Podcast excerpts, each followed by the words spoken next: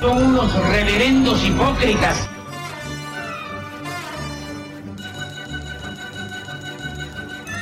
¿Por qué no suben a la tribuna a responderme si son tan hombrecitos? Tú te puedes reír, tú puedes decir lo que tú quieras, pero tú mientes.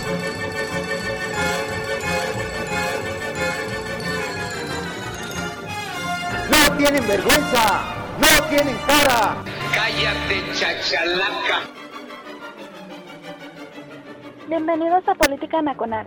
Disculpe si nuestras netas se le estrellan en la jeta. Y por favor, sea serio.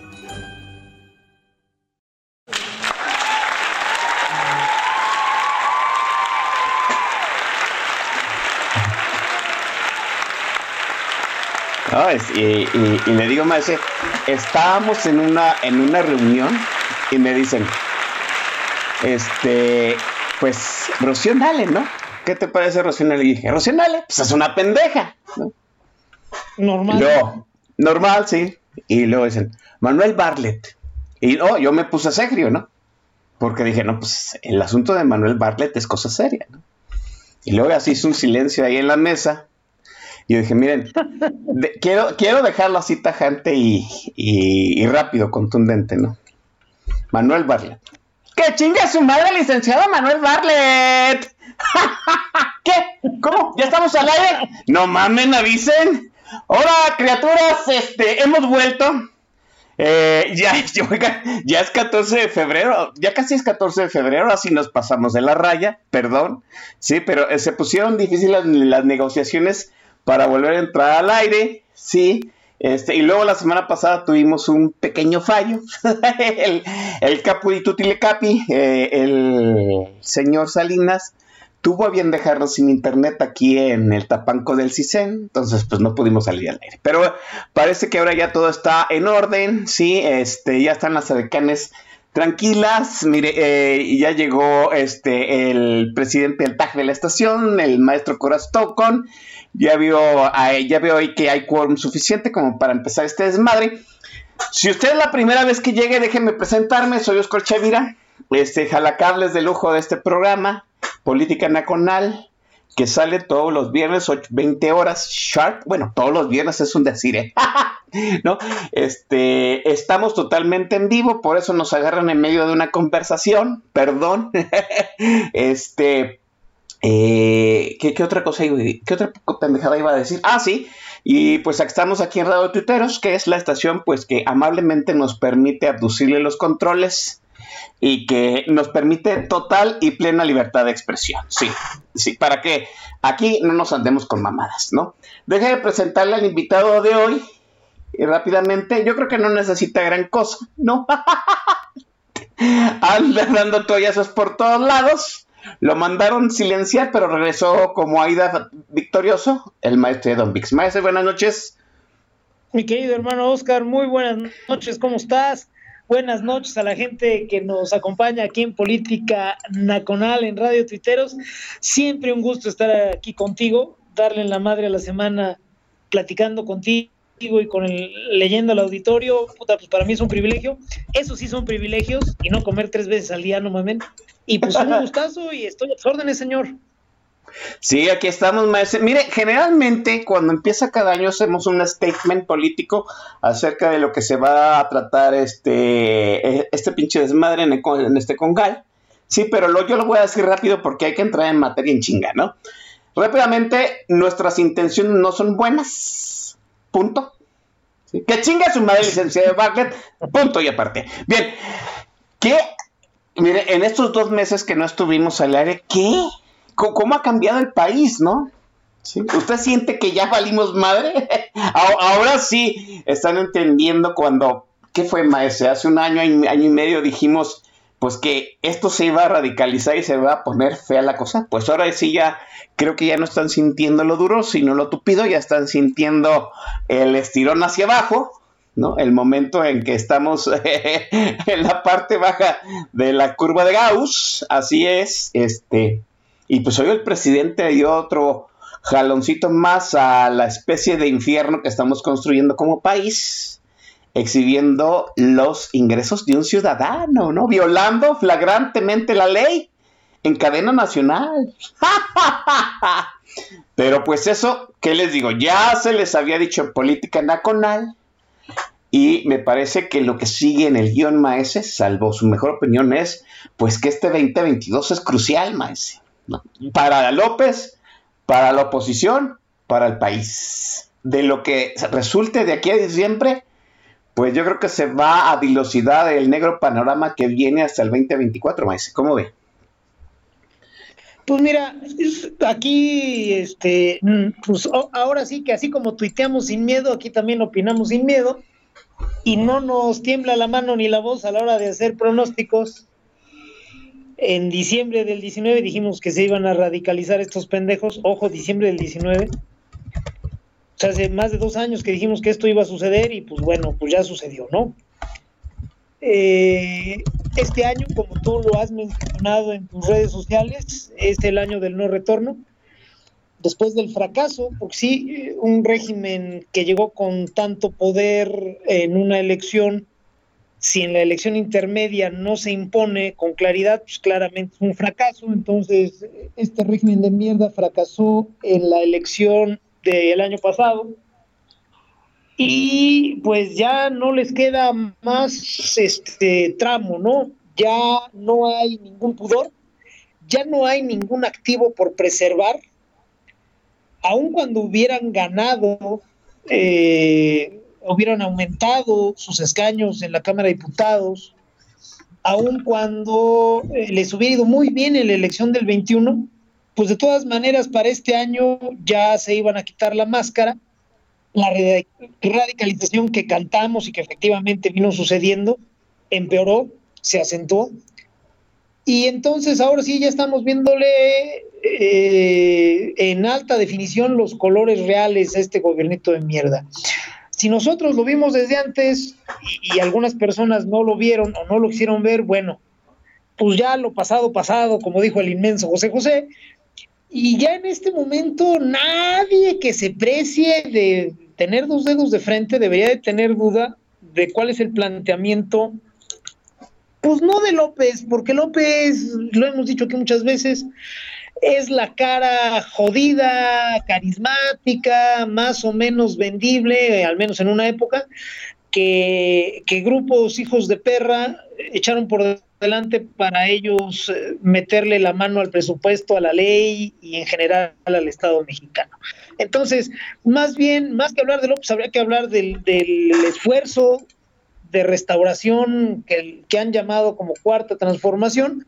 Claramente ya nadie, insisto, que más o menos le funcione la cabeza debería de dudar en dónde estamos y hasta dónde nos quieren llevar.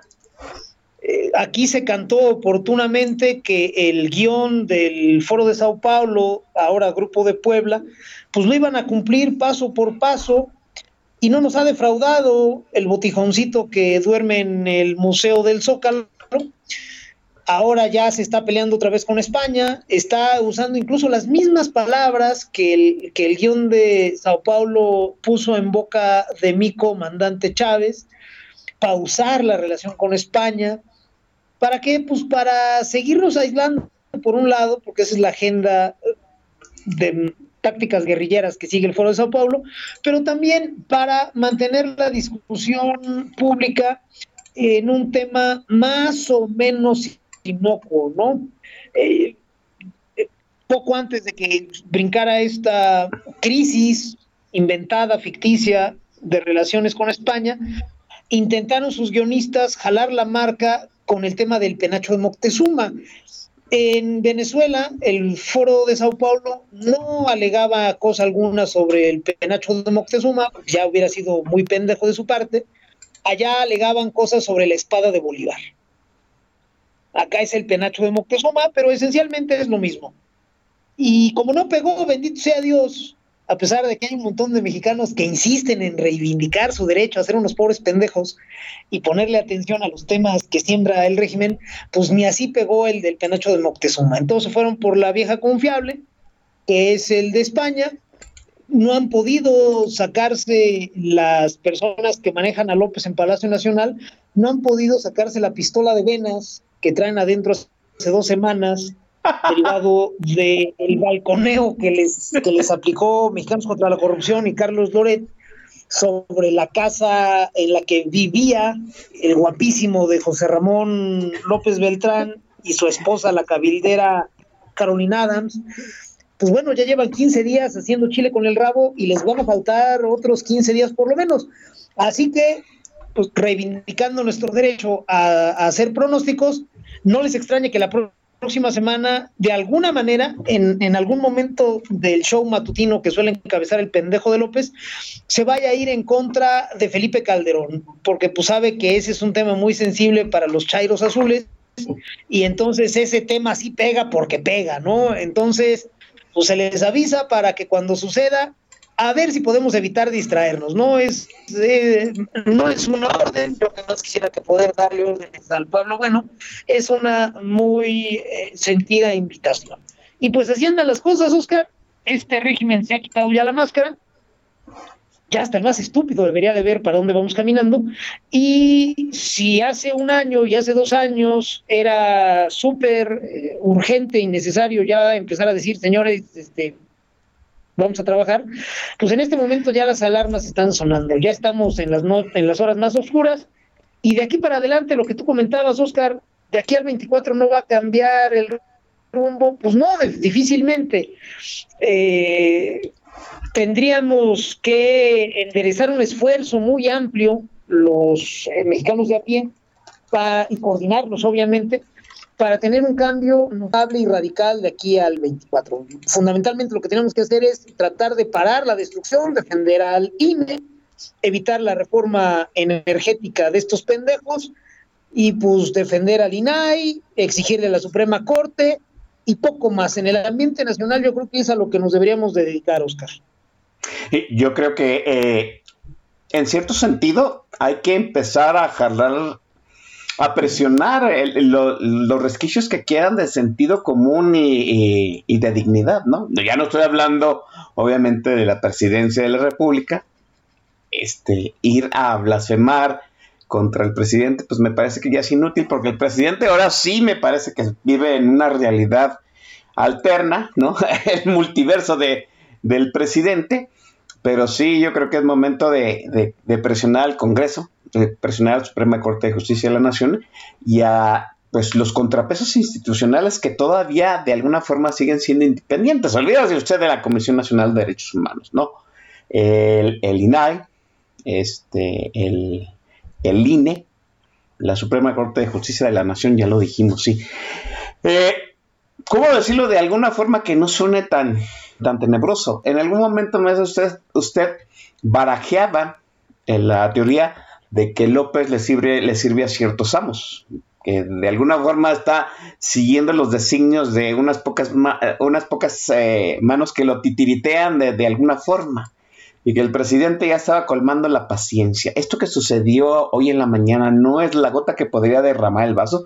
No pienso que los ciudadanos vayamos a tumbar al presidente, pero pues que esas, esas manos tumben al presidente. Que, yo en, algún, en, en alguna mesa de conversación, yo decía, pues ahorita en este, yo creo que el momento de este, hacer un lado el presidente de forma institucional ya pasó y ahorita me parece que es peor que no esté a que esté. ¿Cómo lo ve usted? Pues sí, mira, vamos por partes. Primero, lo que sucedió esta mañana efectivamente es una muestra más de que López tiene la capacidad de gestión de un sillón reposet. López eh, eh, tiene tantos recursos como un cadenero de antros es un güey muy limitado, ya lo sabíamos de hace un chingo, pero bueno, no está de más repetirlo. Y al no poder lidiar con, pues, con muchas cosas, ¿no? Para empezar, el viejito pendejo creía que ser presidente hoy era como ser presidente en los 70, cuando ese pendejo se quitó los guaraches y llegó a Ciudad de México y vio este paseo de la reforma y no mames, la gran ciudad, pues, pues es un güey inculto que se quedó atorado en esa época y él piensa que, puede seguir ahí. En momentos de capricho sospecho que el pendejo cree que sigue ahí. Y pues, pobrecito cabrón, ¿no? A la hora que llegó a Palacio Nacional y que me lo empezaron a pendejear y que un juez federal ahí este, radicado en el Estado de México le paró una hora y pues como que sí se ha de ver sorprendido, ¿no? Como a mí al presidente, un juez anónimo, pues, sí, sí puede, güey, esto, esto no son los 70.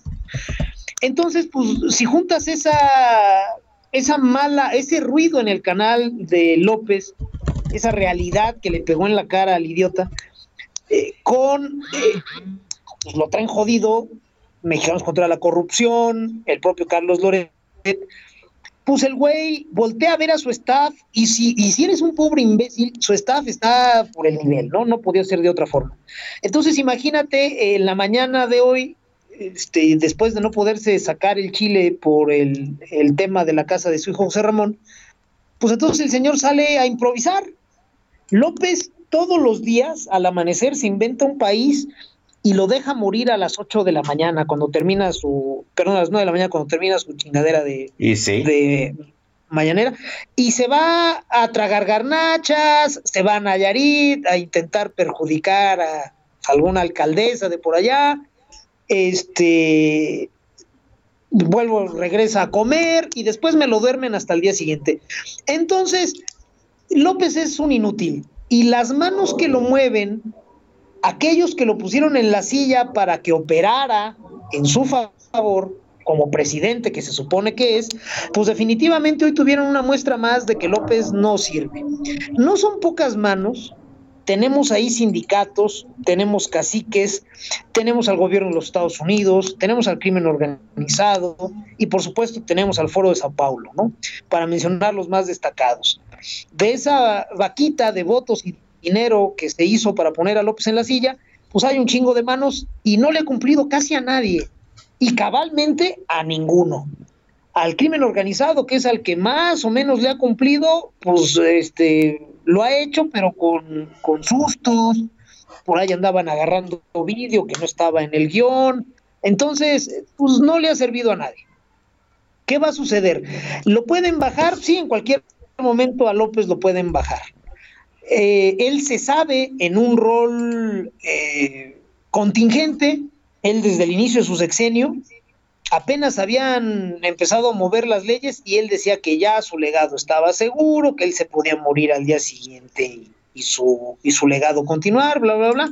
Entonces sí, él sabe que en cualquier momento lo pueden quitar. Sería buena idea que lo quitaran, no, no, no, por más que haya gente de, de, la que yo suelo llamar licuadora de una sola velocidad, que supone que todo este problema está generado por López y que basta quitarlo para arreglar el cagadero, ya no. no es un buen momento. Dime, Oscar. No, no, decía que ya no es el momento, yo también pienso lo mismo. No, no, no, bueno, ¿cuál era el momento para que se fuera? Era antes de que se cumplieran dos años en el cargo. Sí. ¿Por qué? Porque la ley obligaría en ese momento a pues, un encargado de despacho emergente, pero antes de seis meses se tendrían que haber convocado a elecciones generales para elegir al, al suplente por el resto del sexenio. Eh, no es casualidad, vaya, no es trivial pedir que ese cambio se hiciera antes de los dos años. ¿Por qué? Tenemos que entender, Oscar, gente que nos escucha, que la política en México sucede en dos niveles. El presidente de la República, tenemos un sistema presidencialista, recordémoslo, el presidente de la República sale de un grupo de opciones consensado, barajado entre grupos de poder que van a dar a la boleta. Esto es, cuando la boleta nos llega a nosotros ciudadanos, ya nada más podemos validar esa selección previa. Obviamente hay diferencias notables entre las opciones, pero ya los grupos de poder, dependiendo de su ascendencia, del momento que vivan, ya eh, lograron consensar un grupo de opciones. De aquí no nos salimos, correcto. Y, y se realizan elecciones porque la legitimidad de cualquier régimen emana del pueblo. Aún en las dictaduras, si el pueblo se la traga completita, como sucede en Cuba hace nada más 60 años, eh, se necesita esa legitimidad. Oye, ¿por qué tienen a los cubanos como los tienen? Pues porque los cubanos no son capaces de sacudirse el yugo, entonces hay una legitimidad de facto. en México y en las democracias, aunque ya casi no somos una democracia, eh, se necesita que esa validación suceda a partir del sufragio, del voto. ¿Por qué? Porque una cosa es que los grupos lleguen a un acuerdo más o menos acotado y otra cosa es que vayan a respetar el resultado final si no tiene legitimidad. Entonces, si ya se nos pasó el tiempo para que viniera una votación para elegir al sucesor, al suplente, entonces ya no tiene mucha. Hay quien me dice, oye, pero la revocación de mandato es un... No, la revocación de mandato no otorga legitimidad a quien quede en el lugar de López si es que se fuera, que no se va a ir porque la ley no lo, no lo plantea como y porque ese güey nunca ha aceptado un resultado adverso. Pero aun cuando lo aceptara, la revocación lo único que valida es la salida de López. No valida quién sería el suplente. Y el suplente lo elegiría Morena, los grupos de poder a través de Morena, y la oposición también entraría con su granito de arena para no perder canonjías y diría, sí, pues Adán Augusto está muy bien, por ejemplo, ¿no? Por mencionar otro estúpido. Entonces, no es buena idea pensar que López se vaya ni por revocación, que no va a suceder, ni porque se enferme, ni porque lo enfermen, ni porque un día amanezca lúcido por una vez en su pinche vida y diga, ¿saben qué? Ya me di cuenta de algo, ya me voy para mi rancho. No, no, no.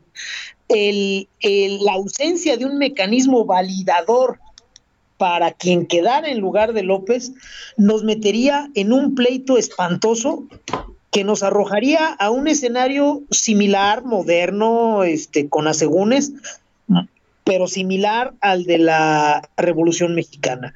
Desaparecería el eh, factor de unidad, el árbitro, y entonces todos los grupos querrían poner a uno de los suyos en ese lugar.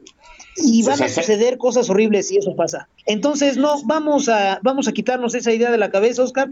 López se tiene que ir cuando marca la ley como el fracasado que es, con la cara de pendejo que pues pobrecito no tiene otra, tiene que salir de Palacio Nacional, aunque no vaya a entregar la banda al Congreso, pero tiene que salir de Palacio Nacional y se tiene que registrar su fracaso, su estulticia, su torpeza, su hijaputez y narrárnosla para que no se nos quede por ahí el fantasma del caudillito y después este, nos vayamos a meter en un loop eterno como los argentinos con el peronismo, nada más que nosotros con el obradorismo, imagínate nada más que mamada.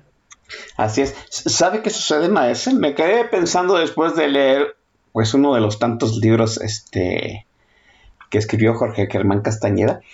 De algún modo construimos el presidencialismo alrededor de que él fuera el fiel de la balanza de todo el sistema. pero nunca nos imaginamos precisamente prescindir del fiel de la balanza, sino hasta el final del sexenio. Nunca, nunca, hemos, eh, nunca se estableció qué sucedería si el fiel de la balanza pues no estuviera, eh, no sé, a la mitad del, sexenio, ¿no? yo, creo que en algún momento pensamos que el PRI lo iba a solucionar con, disciplina interna, ¿no? Pero el problema es que Morena, pues desafortunadamente es una adoración del PRI y esa disciplina interna no, no la tiene. No, vea usted cómo le ha ido a Mario Delgado en sus últimas apariciones, ¿no? Huevazos, mentadas de madre, chifladera, este, sesiones reventadas por la gente que le grita traidor. No hay ahorita, digamos, mm, una cohesión correcta entre, entre Morena y sus dirigentes, ya no digamos eh, con el presidente, ¿no? Pero a, mí también me parece que el presidente debe, debe determinar el sexenio y que me parece que es el, ¿cómo decirlo? El costo menos peor en este momento que quitarlo. Pero, ese son tres años larguísimos que le faltan al presidente y sin ya de alguna forma los mecanismos para autocontrolarse, ¿no? El, presidente que durante tres años dominó la narrativa, eh, que era pues un maestro en la ejecución de victimizarse, pues ahora resulta que le ha cedido ese lugar a, pues en este momento a un periodista, ¿no? Loret, eh, Loret dirige la narrativa, ahora la víctima es Loret, el villano es el caudillo, no se han trastocado los papeles y eso de alguna forma trastoca la estrategia presidencial. E, en algún momento yo siempre le he comprado a usted esa frase de que cuando el presidente piensa que va a perder, dobla la apuesta. Siempre lo ha hecho, lleva décadas haciéndolo. ¿Usted cree que en este momento pueda doblar la apuesta? De hecho lo está haciendo Oscar, nada más que como, como eh, sucede en la mesa verde del póker, quien abusa de ese recurso, pues llega el momento en que se encuentra un cabrón que ya está dispuesto a pagar por ver. Y nos estamos acercando a ese momento. López, eh, pues sí, como todo bully, como una persona que no tiene eh, más recursos, que no tiene datos, que no tiene retórica, López es estridencia. Entonces, cuando encuentra a alguien que más o menos le planta cara, pues lo único que tiene por hacer es doblar la apuesta. Es lo que está haciendo, por ejemplo, ahorita con Loret. López, si tú recuerdas, Oscar, gente que nos escucha, desde el inicio del sexenio, López eh, quedó descolocado porque empezó a ver que pues sí era presidente, pero así que tú digas, ah, ¿cómo le hacen caso? Pues no, ¿eh? Y empezó a meter en su kermés de todos los días eh, eh, la noción de que necesitaba que la gente se definiera. Ya defina, vamos a ver que se defina. Y ha seguido diciéndolo, todavía con el tema de la reforma energética, llamaba al PRI a que se definiera, y tú lo leías muy bien, decías que López lo que buscaba era craquear la unidad priista para ver a cuántos eh, podía traerse, cuántos podía acabar de drenarle al PRI. Entonces, pues López desde el inicio ha estado en esa intención, no pidiendo que la gente se defina. El pobre pendejo cree que los que no jalan con él es porque tienen dudas de si jalar o no. No, pues que no mame. Eh, la gente que no jala con él es porque ya lo midió como el pendejo que es. Eh, entonces, eh, ¿cuál es su salida ante un, un, cuestionamiento bravo, directo, frontal? Nunca va a decir es cierto, nunca va a decir perdón, me equivoqué. Lo que va a decir López es, no es cierto, y ese culero es peor que yo porque eh, me llegó un papelito aquí a Palacio Nacional que dice esto. ¿Me explico? O sea, sí sigue subiendo la apuesta López y se va a quedar con la suya. López es el típico güey que está en el Titanic y le están diciendo que se suba al bote salvavidas y el güey dice que no es cierto, que no se está hundiendo, que este, él tiene otros datos. López nunca va a dejar de subir la apuesta. El, el punto de quiebre va a venir cuando a fuerza de doblar la apuesta sin argumentos, eh, vaya, en forma automática, eh, ya haya un consenso respecto a que López pues nomás está gritando. Desde mucho antes de que fuera presidente yo he visto a López como un perro de azotea y eso es. Eh, los perros de azotea, la gente muy fifi, este, la gente muy nice, que nos está escuchando, un perro en una azotea pues, es difícil. Pero déjenme decirle que en las zonas menos favorecidas de este hermoso país hay gente que tiene perro y al no tener patio, o al menos no tener un patio amplio, tiene la idea genial de poner al perro en la azotea. Y ahí anda el perro eh, del tinaco a las varillas, esas que en los barrios pobres se le dejan a las casas porque algún día quizá se realice la construcción de un segundo piso. Y para que el perro no se vaya a encajar en las varillas, o los ladrones no se vayan a encajar en las varillas al escalar, les ponen envases de refresco. Es una cosa maravillosa ya en el folclore. El punto es que a los perros los suben a la azotea y allá anda el pobre pinche animal estresado, imagínense, no se atreve a bajarse, sabe que se rompe su madre, tampoco está muy a gusto allá arriba porque generalmente le está dando el sol macizo, ni quien se acuerde del pinche perro allá arriba, entonces el perro se dedica a ladrar, a ladrar, a ladrar, no importa si pasa un maleante o una viejecita pasible, una carriola o un autobús, el pinche perro se suelta ladrando todo el día. ¿Y qué sucede con esos perros cuando los bajas a la calle? Pues resulta que el perro, que parecía ser bravísimo allá arriba, pues pega las nalgas al suelo, este, mete la cola entre las patas, empieza medio a chillar, porque ya no se halla, ya no se siente tan seguro como cuando estaba arriba en la azotea. Sabe que ahora aquí, pues intuye que si se pone a ladrar le pueden zorrajar una patada en el hocico y pues cómo queda, ¿no? López es eso, López es un perro de azotea, por eso siempre dobla la apuesta. A López, Oscar, tú lo recuerdas perfectamente, desde el año 2000 lo tienen en una burbuja grupos de poder y medios de comunicación donde se le preserva de la crítica, donde lo consienten, donde no lo dejan que sea exhibido como el imbécil que es. Eh, si López lo sacan tantito de esa burbuja, enloquece, porque es como si bajaran al perro de la azotea. Loret lo está bajando al suelo y el pinche todavía no lo baja al suelo, pero lo está queriendo jalar y López enloquece de miedo. Sabe que en el momento en que lo baje y le arrime una patada en el hocico, toda la gente que pase por la calle en ese momento se va a dar cuenta que es un perro inofensivo y entonces se le van a ir a la garganta. Él se está cagando por eso. Ver al presidente, y lo estoy entrecomillando, de un país, de una de las economías más importantes del mundo, atacando con una hojita de papel mal redactada a un periodista, nos habla de un sujeto que se muere de miedo. Ese es López. La gente de la calle lo está queriendo jalar, está cucando para que se baje y el güey sabe que si lo logran bajar va a quedar exhibido en toda eh, su mediocridad. Por eso Oscar eh, dobla la apuesta una y otra vez. ¿Cuál es el riesgo que tiene ahorita López?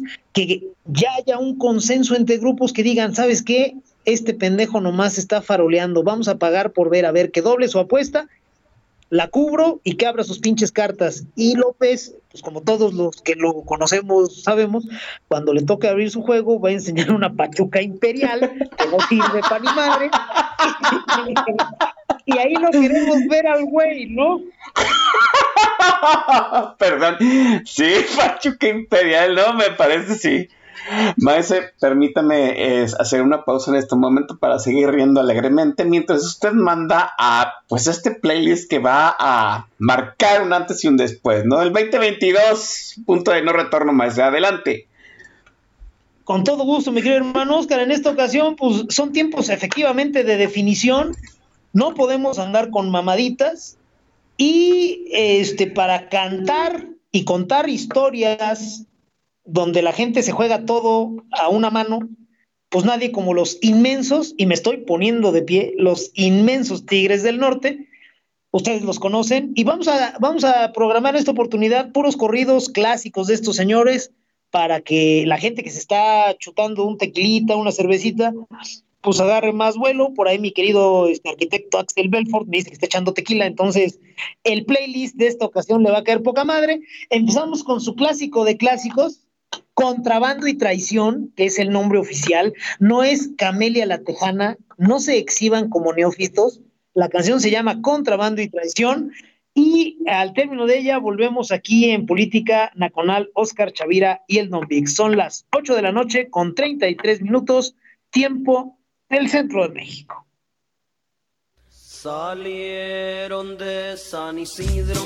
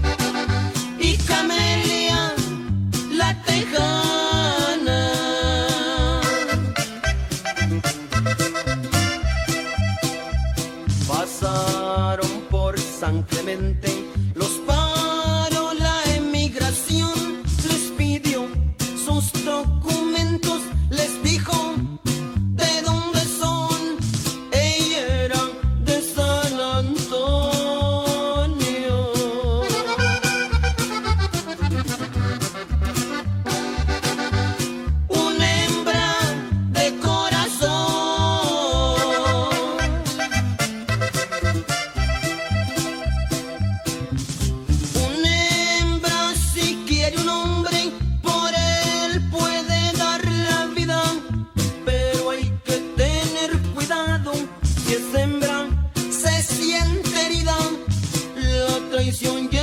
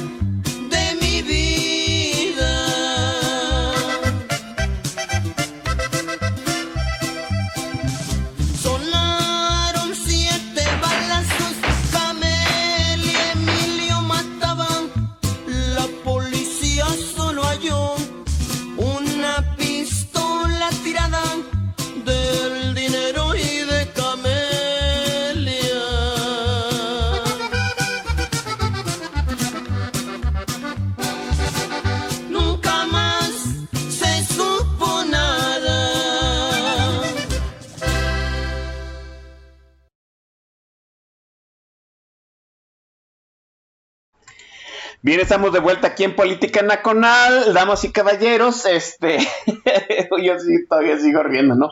Miren, me da mucha lástima en este momento la gente que no entiende absolutamente nada de, cartas ni de cubilete porque eso de Pachuca Imperial fue enorme. Eh, es el momento, es el momento, no se rían, desde luego me, me entra a mí también la risa. Este, es el momento de las menciones, maestro, porque ahora hay un chinguero. Venga. Vamos rapidísimo, saludos para Yola, para Ale Febre, que es mi paisano, para el chamaco Latoso, Mauricio Sánchez Mesa, Manuela Paricio, Eduardo Villastaña, mi querida Lorena Shock, que nos escucha desde Londres nada más, hoy se desveló y nos está acompañando. Saludos para Ana Paradela, Checo Sandía, Ius 7600 me parece, sí. Rajul, el mercenario, un gran tipo, saludos para Rubén Vázquez, para Yavirak, para Don Cuco, GIF 01, Víctor Escamilla, T. Bartleby, para Giovanni Carrada, para Luis Villalobos, para Jorge Gom, para Elizabeth, para Hipodamos, para el Queretanito, para mi querido amigo Pablo Magluf, para Pluvio Fifilia, para Gaby Yergo, para México Polaco, para Alejandro Alx GC y para mi querido arquitecto Axel Belfort. Saludos para todos. Gracias por estar. Eh, saludos a la gente que está ahí en el TAG haciendo pues eh, lo que sabe hacer la gente del TAG, ¿no? Divirtiéndose enormemente. Está mm, la secretaria del TAG bien respondona, también está el presidente del TAG, Corazón, eh, Luis Villalobos, está el Master El Shah, que nos tenía con el pinche puto pendiente de que dejó de tuitear como un mes. No lo vuelvas a hacer, Shah, porque pinche sustote. Eh, está Boilercito, Claudia Parada, Cráneo Rojo, Dritten, Iván, Iván Rubio 30. Oiga, yo sé que a veces cala el, el mismo icono de, de, este para los, las cuentas de usuario, ¿no? Pero que, que Iván Rubio cambie su usuario me parece algo como que medio transgresor. Javier Santoyo, casita desde Torontepec, que ahorita está como a menos 15 grados centígrados allá en Torontepec. Saludos. Está mi hermano este eh, Santiago Arroyo.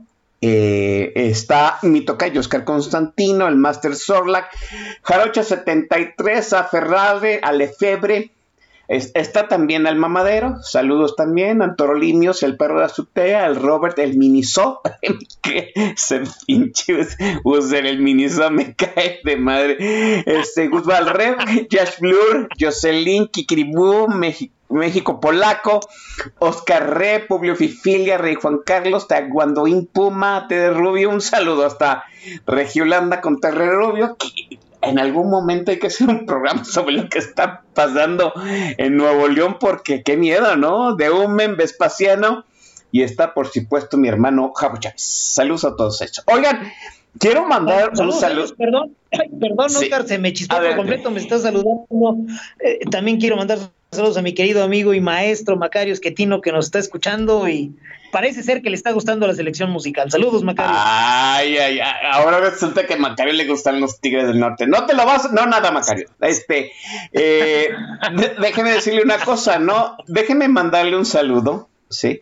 A cierta logia tuitera, que yo sé que se saludan en WhatsApp y toda la cosa, muy de, muy, muy de niños de secundaria, que invitan a no escuchar política nacional, pero yo sé, muchachos, que todavía tienen sus cuentas de usuario en el podcast, así son, así es que son radioescuchas de Closet. Saludos, compañeros, la porra los saluda.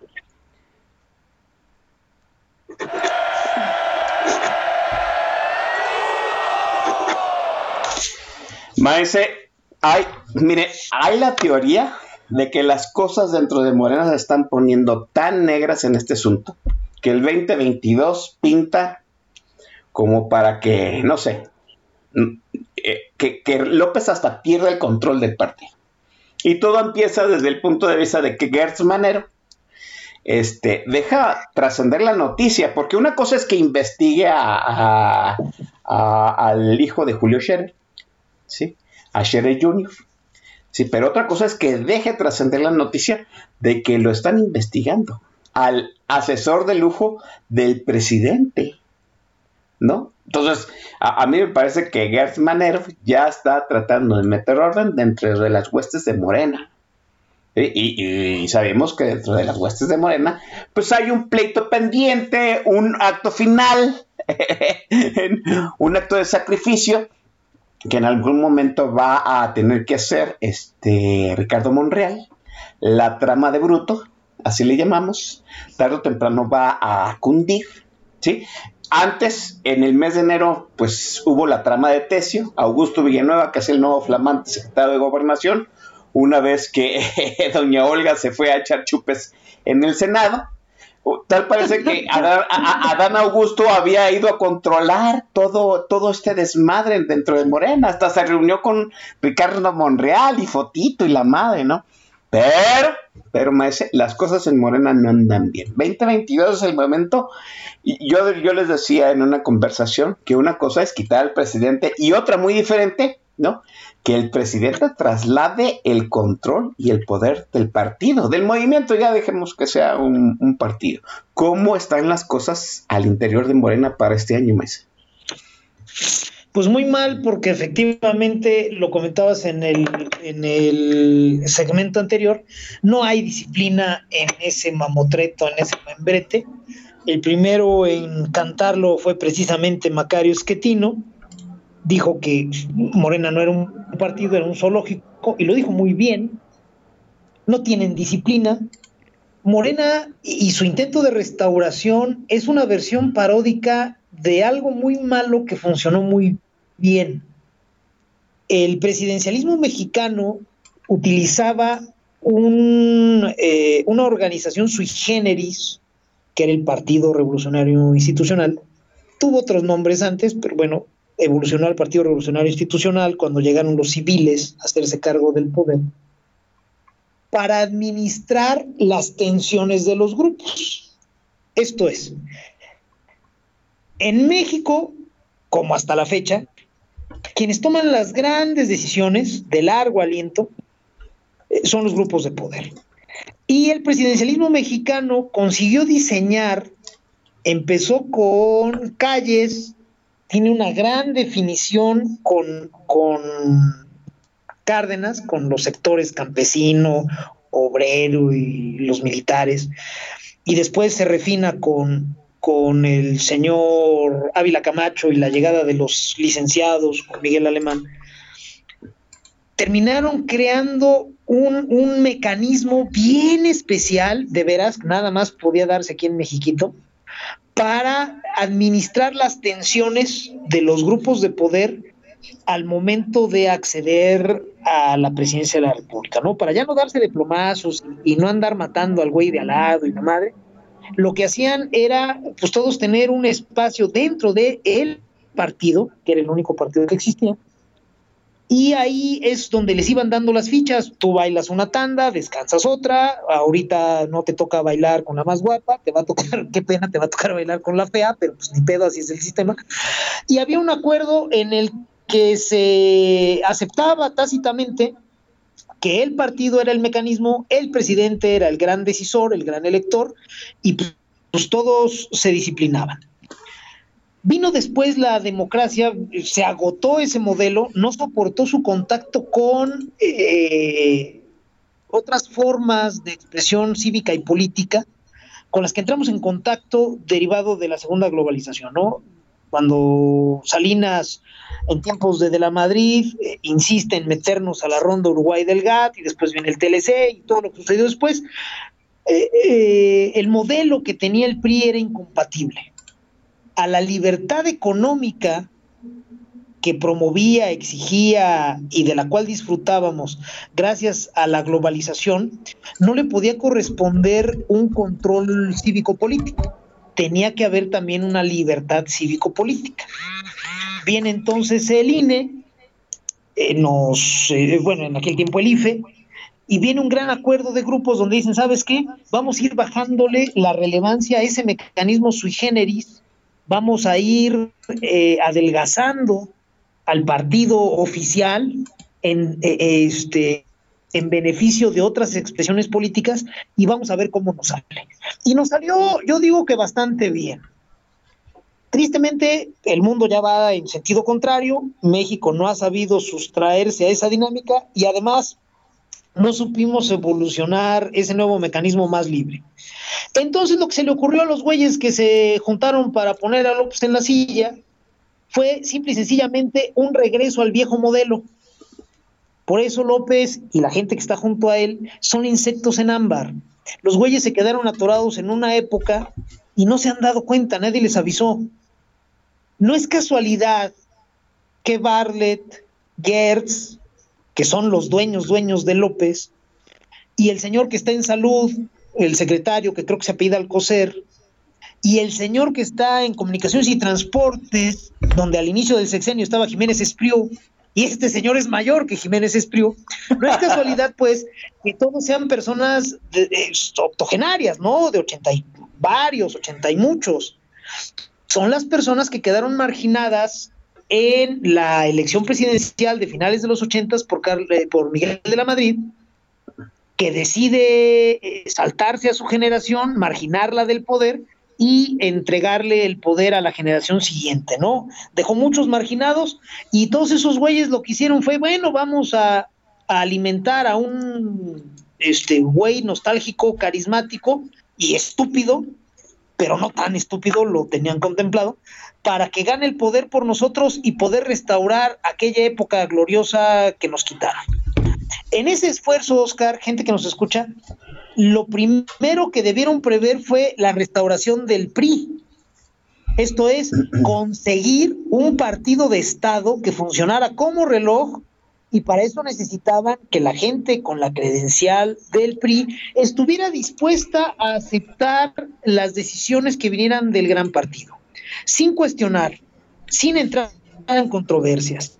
Sí, manifestándole al señor presidente su desagrado de alguna medida, pero recibiendo el premio de consolación que él quisiera. Y si el premio de consolación era dos kilos de venas, pues ni hablar, güey, ese es tu premio de consolación y date. No lo lograron. Morena no es el PRI ni de cerca. Bendito sea Dios No. es un pinche muégano espantoso donde, imagínate, ponen al frente del, de Morena a Mario Delgado. Mario Delgado no te opera una jugada de dominó. Al pobre güey me lo corren a huevazos, a mentadas de madre, y vaya y ay, si eres un pendejo. Y el güey, pues nada más atina a salir corriendo. En alguna otra época en el PRI, a un presidente al que hubieran querido correr a huevazos, No, se baja con el cohete y mata a dos. Y al tercero le pregunta, a ver, güey, este, ¿entonces tú qué querías? No, mi presidente, pues aquí con usted. Nomás lo estábamos tanteando. sí. Sí, nomás estábamos viendo a ver qué cara hacía. Ese México se acabó y no, no va a regresar. Por eso Morena es inviable, Oscar. Es un, es un circo. No sé si te perdimos, mi buen Oscar. No, no, no. Ah, pensé, pensé que lo habíamos perdido. O sea, nos quedamos los dos así, lo perdimos, ¿no? No, no, aquí estoy todo. Nada más te digo, es un circo y tan tan. Sí. El, gran problema, maestro, es que ese circo, pues, ahorita es la principal fu- fuerza legislativa en el Congreso. De algún modo, es el último operador institucional que le queda al presidente, ¿no?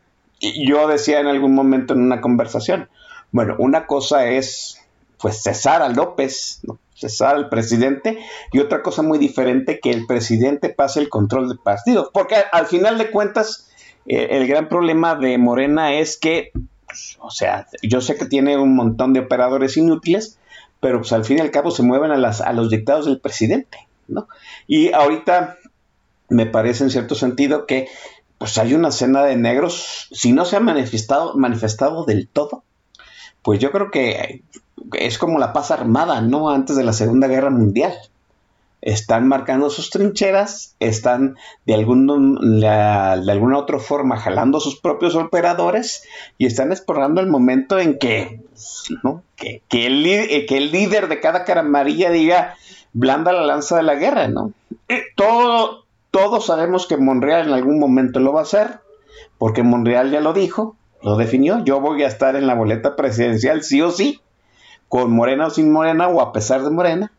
¿Sí? Y ya, ya, ya lo vimos como de algún modo tuvo este, este momento de independencia, ¿no? de, de, de este auto, de autocontrol, cuando, le, eh, cuando el imbécil de Cuitláhuac, este Gutiérrez, el, el gobernador de Veracruz le encarceló a uno de sus principales operadores, ¿sí? Adán Augusto fue a meter orden, pero pues no tarda de alguna otra forma, como en el PRD, volver, a, volver a blandir la lanza de la guerra, ¿no? Claudia Sheinbaum, sí, híjole, yo en algún momento, eh, a mí ya me parece verdaderamente pues como, no sé, eh, una tortura sin piedad, ¿no? Eh, Claudia Sheinbaum es la tapada, no destapada desde, ah, desde el tercer año y me parece, yo ya la veo con más desesperación. Ya estamos viendo pues que la Ciudad de México sigue siendo eh, una trampa mortal en infraestructura. Ya sabemos que la gente que secunda, secunda a Claudia Sheinbaum es muy del estilo del, del maestro Merino, que pues también fue, hizo un papelón en los días pasados, y yo no veo de dónde en, algún momento que el presidente lo fallen o nos falle, pues Morena vaya a sacar la casta, ¿no? Y pues qué decirlo, ¿no? Y Fernando Dora lo está diciendo abiertamente, ¿no? En los vacíos del poder, pues se llenan de alguna forma y en, el tiro nos puede salir peor, más. Eh, el pleito interno de Morena es impostergable, mes. Me parece que es este año el que viene. ¿Cómo ve usted? Yo creo que tendría que ser este año por varias razones. Primero, tienen que venir unos acuerdos más o menos de largo aliento previos al final de 2023, ¿no? Esto es, eh, los acuerdos con los que van a jugar los grupos en el 24 necesitan ser construidos, validados, puestos a prueba, pues por lo menos durante un año. Esto es, eh, quienes quieran ir juntos, quienes quieran formar tándem de cara a la elección, tendrían que empezar a trabajar para eso, exclusivamente para eso, a finales de este año 2022. Tenemos también la situación de que vienen elecciones locales, seis elecciones locales. Eh, eh, ya vimos que Morena, o lo que quedó de Morena, a nivel nacional perdió gran cohesión, por lo que estábamos comentando, y de alguna manera se trasladó, se movió a los entornos locales. Si Morena no logró tener un crecimiento en el Congreso Federal en 2021, lo que sí tuvo fue un crecimiento bárbaro en los estados. Entonces, claramente los que hicieron la vaquita por López, pues ya no le tienen mucha fe, ya no creen que vaya a pasar muchas cosas en el ambiente federal y se empezaron a replegar a los ambientes locales. Y en esos ambientes locales van a venir muchos acuerdos de cara a lo que pudiera suceder en el 24. Esos acuerdos requieren definiciones. Y esas definiciones pues van a tener como derivado deslindes más o menos claros. ¿Por qué? Todo lo que los grupos de poder acuerdan en lo oscurito, y ese es un derivado que nos quedó de la época del PRI partido y del PRI sistema, tienen que ser validados a través de su publicación. En México, los medios de comunicación y ahora las redes sociales son el tablero de anuncios de los grupos de poder. Tú y yo somos cabecillas de distintos grupos de poder, por ejemplo. Y nos podemos juntar a toda madre el día que tú quieras a platicar bien bonito y a ponernos de acuerdo y a arreglar el mundo. Está toda madre. Pero si tú vas por tu lado y yo por el mío y le decimos a cualquiera otra persona, a un tercero, oye, ¿qué crees? Yo ya me puse de acuerdo con Oscar. Oye, ¿qué crees? Yo ya me puse de acuerdo con el repinche Don Bis. No necesariamente nos va a creer, nos va a decir, oye, pues sí, tú vienes a decirme que están juntos, pero yo no he visto una definición pública, entonces es. ese acuerdo que ustedes tienen no es válido. Por lo menos para mí no es válido. Entonces se necesita publicar. Así es como funciona. Por eso, y de ahí viene la importancia de los noticieros en la mañana, a la hora de la comida y en la noche en México. Por eso Jacobo Zabludovsky fue lo que fue, por eso López Dóriga, por eso este que estén en la mañana, incluso el pro Carlos Loret cuando tenía su cargo en Noticiero en la mañana en Televisa. porque los grupos de poder constantemente están negociando y acordando y necesitan publicarlo para que los otros grupos lo sepan y entonces el acuerdo sea válido. Entonces, si para finales del 23 necesitan llevar trabajando de cara al proceso del 24 por lo menos un año, pues yo veo muy claramente puesta la mesa para que en este 2022 y aprovechando las elecciones locales vengan reacomodos, ajustes, pactos que deban de publicarse. Y en ese momento, cuando se publiquen, pues es imposible dejar a gusto a todos. Y el señor Monreal, pues tiene que trabajar el doble. El señor ya dijo que va a estar en la. Yo no sé si efectivamente lo vayan a volver a doblar o, se vaya a mantener. No es Marcelo Ebrard, ojo. Ebrard sí toda la vida va a ser un gato de Angora, de López o de quien sea porque el, el carácter y, la formación personal no le dan para encabezar cosa alguna. Marcelo siempre va a ser el paniaguado de alguien, ¿no? El que, el que sabe usar cubiertos, el que no se pierde en el aeropuerto, este, el que sabe hablar más de un idioma, bueno, pues ese va a ser Marcelo, pero siempre en un segundo plano. Monreal no es Ebrard. Monreal es un animal político eh, está encarnando el, el, el, papel de gran operador, de gran tejedor de acuerdos que ha existido siempre en la política mexicana y que más recientemente encarnó Manuel Fabio Beltrones. Le quedan grandísimos los zapatos de Beltrones a Monreal, pero pues como decía la recién casada, es lo que hay. Entonces, pues el señor Monreal en algún momento va a tener que definirse. El señor tiene mucha chamba por hacer porque su tirada era eh, tener el membrete de Fuerza por México para negociar fuerte y en el último de los casos lanzarse por él a, a, la boleta. Y pues Fuerza por México tristemente duró menos que un suspiro de monja. Entonces ya esa carta que Monreal la tenía por muy preciada, pues ya se le apestó. Entonces tiene que trabajar más, mucho más, para forzar una definición dentro de Morena y ver si, si consigue que eh, ese, ese gran acuerdo que puso a López ahora vira hacia él, o si de plano se va por la libre, yo supongo que por Movimiento Ciudadano. Ojo, la decisión de quién va a suceder a López ya no va a pasar por López. Eso sucedía en el antiguo sistema que ya se nos murió. Y además López está muy güey para operarlo. Entonces, eh, ¿quién, quién López va a depender de los pues va a depender de acuerdos que, insisto, en lo nacional están con mucho el canal, van a tener que construirse a partir de acuerdos locales y es ahí donde vamos a ver que truenen las cosas, Oscar. Ahí es donde los ciudadanos, como tú, como yo, como la gente que nos escucha, tendríamos que estar atentos para incidir en la construcción de los acuerdos, en el rumbo que tomen, en el enfoque que tengan. Si no lo aprovechamos y si creemos que hasta el 24 nos toca jugar, pues vamos a ser niños muy tristes esa Navidad, Oscar. Sí, maestro, vamos a la siguiente pausa musical. Eh, creo que gustó Los Tigres del Norte, entonces hay que recetar la segunda tanda.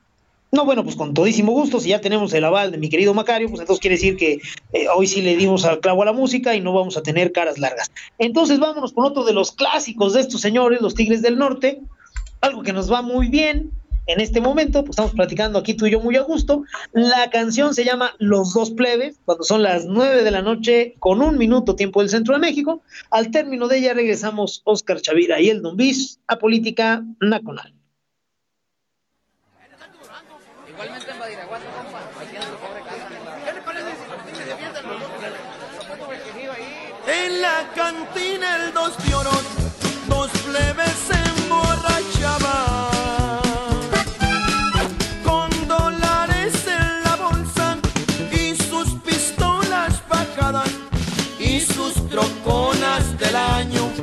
que afuera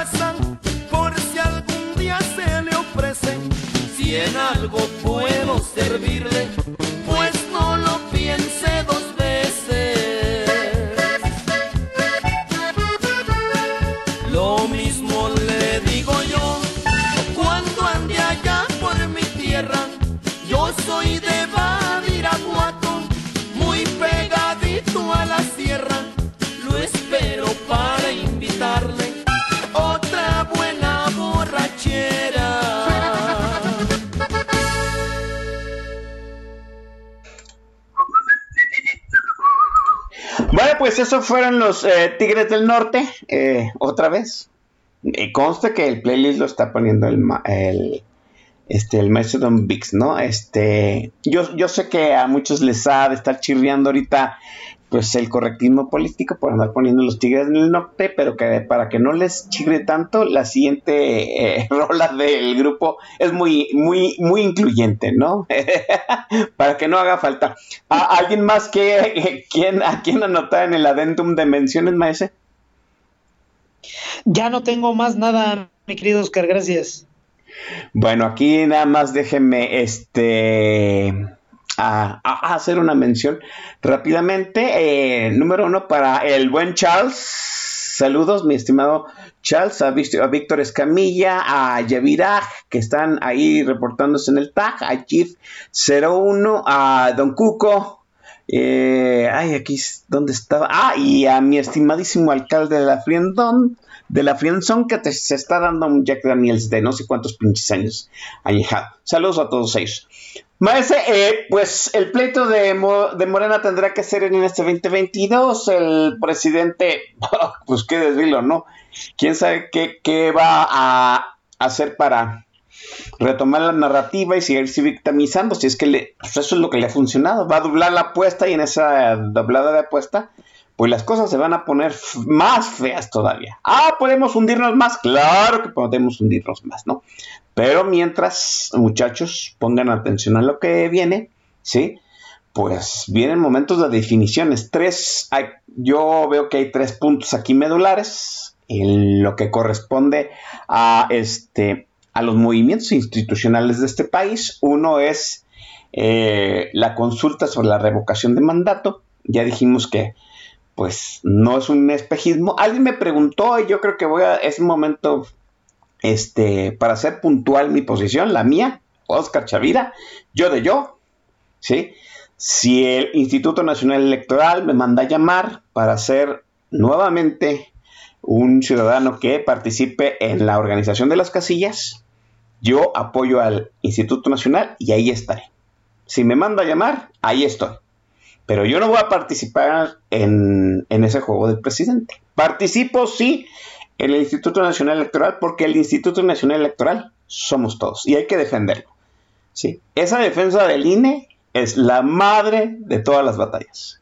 Ustedes pierden el INE y pierden la única forma en ese momento de validar de hacer válido la organización para un cambio. Así se los digo de fácil. Ya vieron de lo que es capaz el presidente en la mañanera. Ahora imagínenselo siendo dueño de los de, este, siendo dueño de los mecanismos del Instituto Nacional Electoral. ¿sí? Ya vieron lo que le pasó a la Comisión Nacional de Derechos Humanos, ¿sí? Con la señorita Piedra al frente, ya no funciona. Literal no tienen Comisión Nacional de Derechos Humanos. Eso puede suceder con el INE. Y la última, pues es la, mm, la madre de las reformas de Morena, que es la reforma eléctrica, que no es otra cosa más que pues un chantaje para que el PRI se defina o se reviente. Me parece que esos son los tres puntos que el mexicano de a pie de alguna forma, maese, puede empezar a incidir para que enderezar las cosas, eh, maese Vix. Pues mira, yo identifico eh, una urgencia para eh, ir em, sentando las bases de, de una estrategia amplia.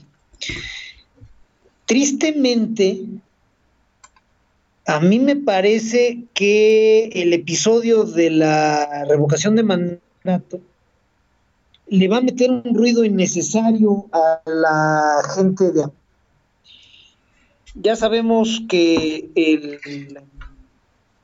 el objetivo de la revocación de mandato es propagandístico. Entonces, eh, eh, los sensatos llamamos a ignorar ese ejercicio, pero tristemente, y yo creo que esto es algo que cualquiera que haya tocado el tema en las calles eh, lo puede corroborar, hay personas que no le tienen ninguna buena voluntad a López, que están listos para ir a la revocación de mandato porque creen que efectivamente con eso se resuelve algo. Ah, lo que va a venir después de la revocación de mandato va a ser un ruido eh, innecesario, reitero, y se nos puede perder la gente en la agenda. Entonces, sí, ya sería un momento para establecer una estrategia muy amplia, muy sencilla. Este, híjole, yo no quisiera decirlo de esta manera, pero no hay otra, ¿no? Que hasta el más pendejo entienda no, no para explicarles la neta de la vida y mira, el pedo es así como funciona. No, no, no, no, que esos güeyes, está cabrón que la gente le entre el tema. Tenemos que dirigir a Juanito Pueblo hacia donde le conviene y obviamente nos conviene a todos, de una manera más o menos emotiva, sobresimplificada y que tenga como base los ambientes locales. Esa es la parte difícil, porque todavía mucha gente pues concibe la política como una construcción nacional. Las elecciones locales eh, de alguna manera como que les parecen de menor relevancia. Hay gente que todavía no sabe qué es un diputado y creen que es algo así como un gobernador chiquito. Todo sí está de la fruta. Pero sí creo que tenemos que construir una estrategia y un discurso que se aterrice en lo local hay que, ese es el reto discursivo, encontrar la forma en que a Juanito Pueblo le interese lo local. Porque lo nacional ya se nos pudrió, Oscar, gente que nos escucha. Lo nacional, eh, pues ya lo decíamos al inicio, nos queda el INE, nos queda el INAI, nos queda Banco de México, nos queda exigirle a la Suprema Corte que funcione, nos queda desde luego presionar al Congreso, federal me refiero, y poco más. las nociones nacionales, vaya, la gobernanza nacional, el esfuerzo, la talacha de gobierno eh, desde los mecanismos locales está totalmente atrofiada. No hay manera de hacer acuerdos ahí. No hay manera de sostener acuerdos no hay manera de procesarlos. López ha llegado a atrofiar la maquinaria nacional. Ya era una maquinaria que venía castabeleando. Si México económicamente, legalmente había avanzado y se había abierto y era más democrático y, tenía relaciones, eh, hubo un momento en que México era el país que tenía más tratados de libre comercio en el mundo. Cierto. Pues la política, la, la, la talacha no evolucionó al mismo nivel. Ya nos venía cascabeleando. Y luego en la parte medular del sistema pusieron un pendejo que estorba como una pinche piedra en un reloj suizo. López, pues igual que, que la hija de Rosario este, Ibarra en la Comisión Nacional de Derechos Humanos, o igual que Pablo Gómez en la UIF, están ahí para atrofiar los mecanismos. Entonces, si el mexicano de a pie está esperando a que en el ambiente nacional se generen esas propuestas y después aterrizarlas, pues se va a quedar esperando, no va a suceder. Los mexicanos, Oscar, gente que nos escucha, tenemos que recordar cómo se nos dio la primera alternancia en México. Si todavía queda algo de esa eh, sociedad activa, movilizada de los 90, tendríamos que hacer ese ejercicio y recordar cómo eran las cosas. ¿Cómo vino, cómo, cómo logramos trascender al PRI partido? Pues con un exgobernador, con un gobernador que dijo que quería ser presidente y que después eh, pidió licencia para ser candidato y ganó. Esto es, no vino un gran acuerdo nacional, o al menos no empezó como un gran acuerdo nacional. Empezó como un esfuerzo local. Cierto un, un, una escalera local que después terminó llevando eh, hasta arriba. Entonces, eso es lo que tenemos que rescatar y Juanito Pueblo tiene que entender. Cuando a mí vienen y me dicen, oye, ¿y a ti quién te gusta para el 24? ¿Quién me gusta para qué, cabrón? No, pues para presidente. Pues no mames, si vamos a hablar de un perfil, a mí yo vería muy bien, pero muy bien, un gobernador o exgobernador reciente ¿Por qué? Porque trae el pulso, está acostumbrado a entrarle a los chingadazos a ras de pasto, no se arruga si van y lo cuestionan, sabe cómo hablarle a la gente.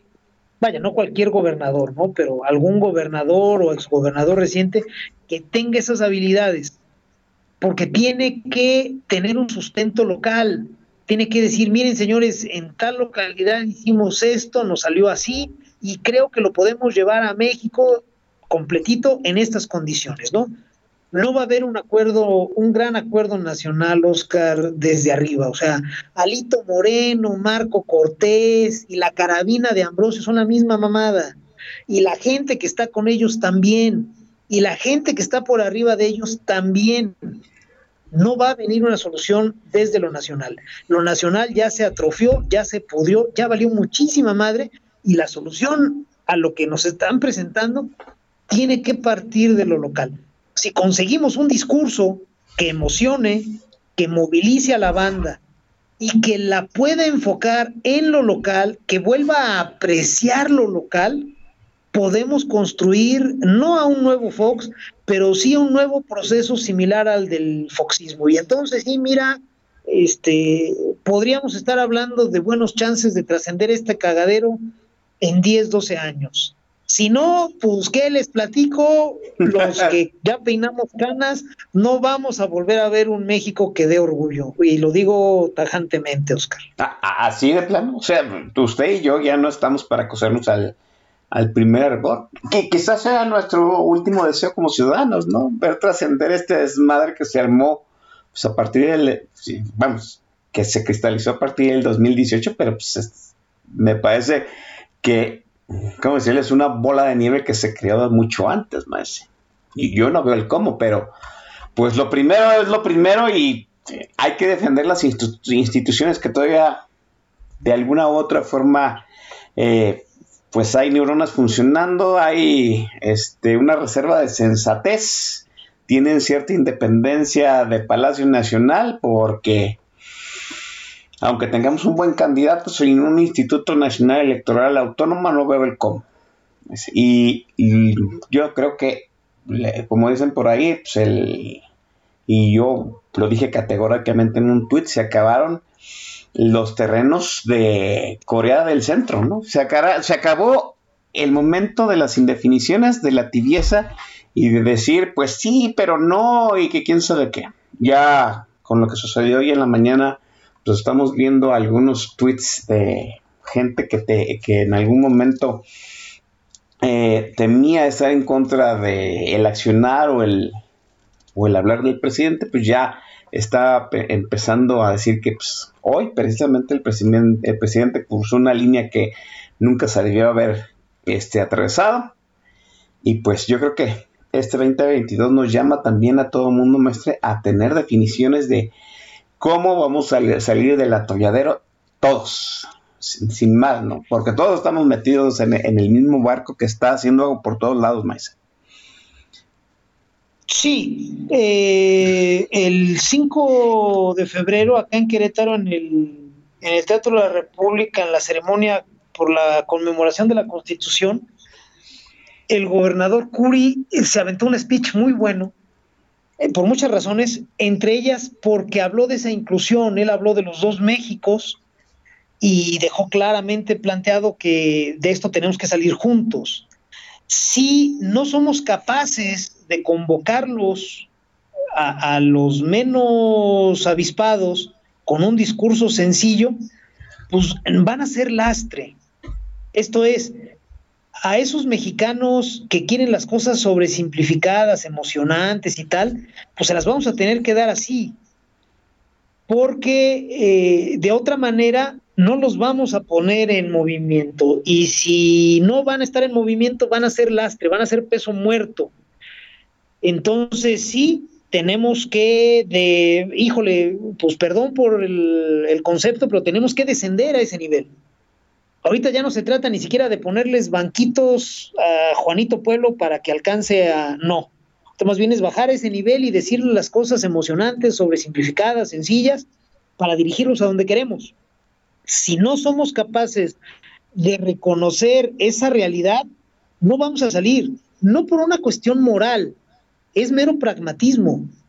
México todavía, me parece, todavía va a eh, necesitar mantenerse unido. La, noción del Estado mexicano no va a permitir eh, secesiones, no va a permitir este, amputaciones, mutilaciones.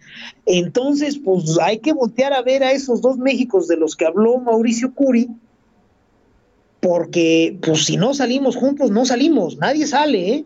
O sea, pensando en la sociedad, nadie va a salir. Hay, hay situaciones que otras personas eh, plantean que suenan muy bien en abstracto. Vamos a dividir el país. Y del paralelo 20 para abajo, Mesoamérica, que se haga bolas con su pinche caudillo del pantano, y por mí que se la arranquen y que coman mangos y que sean felices. Y del paralelo 20 para arriba, Aridoamérica, mira, nos vamos macizo.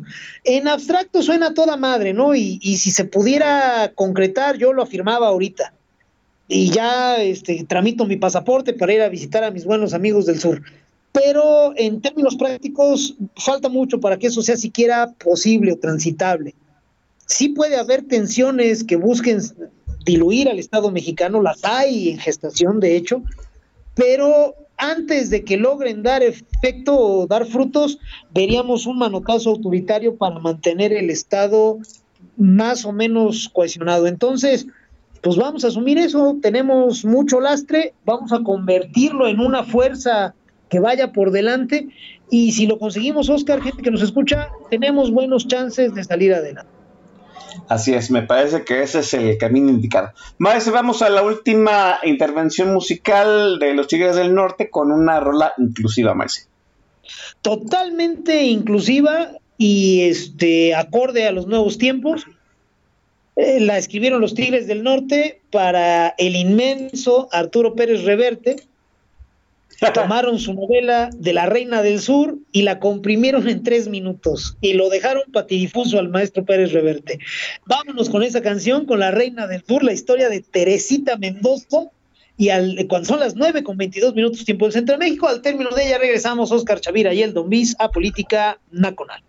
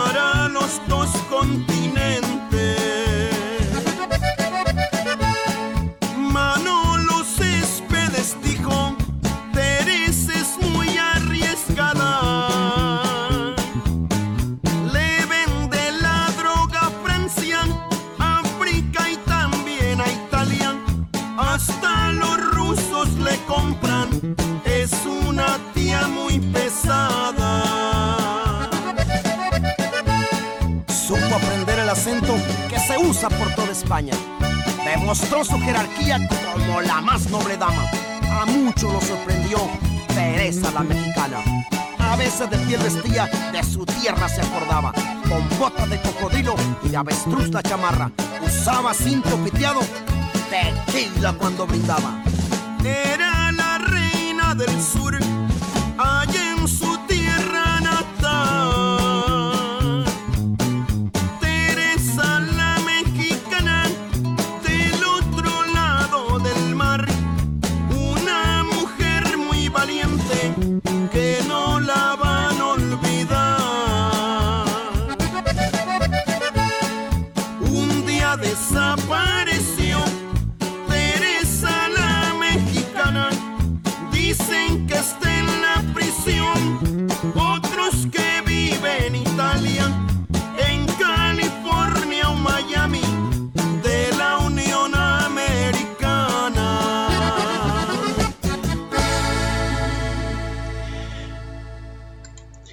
jóvenes, esos fueron los Tigres del Norte con la Reina del Sur del maestro Pérez Reverte, que ya, que, ¿no? Le preguntaron qué opinaba de López Obrador y sacó un tweet que escribió en 2018, en pocas palabras, pendejeando al presidente. Así es Pérez Reverte, ¿no? Un día nos cae todo madre y al otro día ya le están tundiendo porque, pues, en la última película de Bond no le gustó. Maese ha sido otra vez, ¿cómo decirlo, no? Un agasajo estar aquí con usted en Política Nacional. Ya sabe usted que este siempre es gratificante tenerlo aquí, escucharlo, aprender las lecciones, el análisis y sobre todo reírnos a mares con todo lo que a usted se le, se le ocurre. Gracias, gracias maese, por un programa más de tantos que ya tenemos juntos. Yo te agradezco a ti, Oscar, siempre gracias a ti por la invitación. Gracias a la gente que nos ha hecho el favor de escucharnos. Gente muy grata para mí.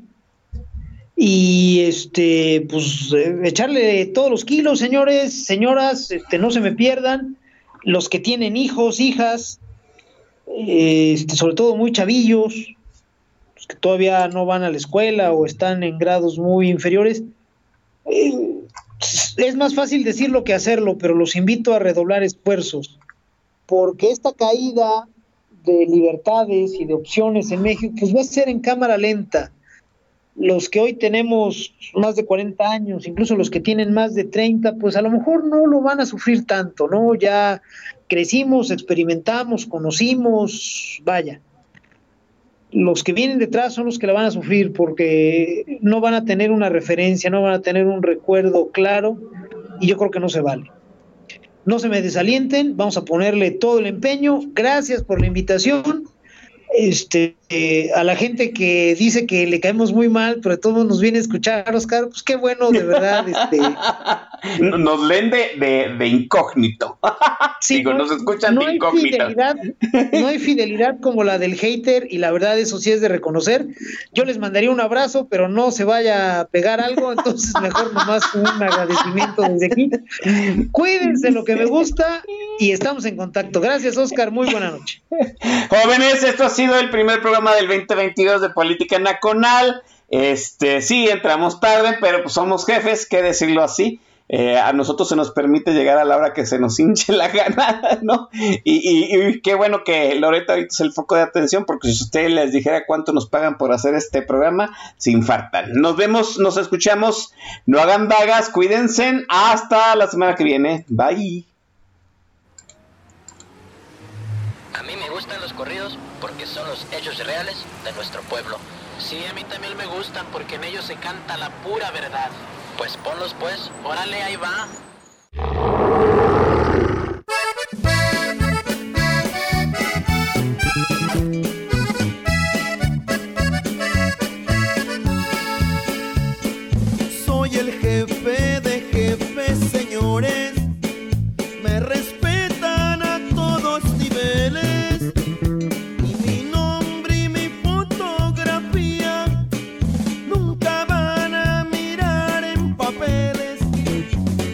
A mí el periodista me quiere. Y si no, mi amistad se la pierde. Muchos pollos que apenas nacieron ya se quieren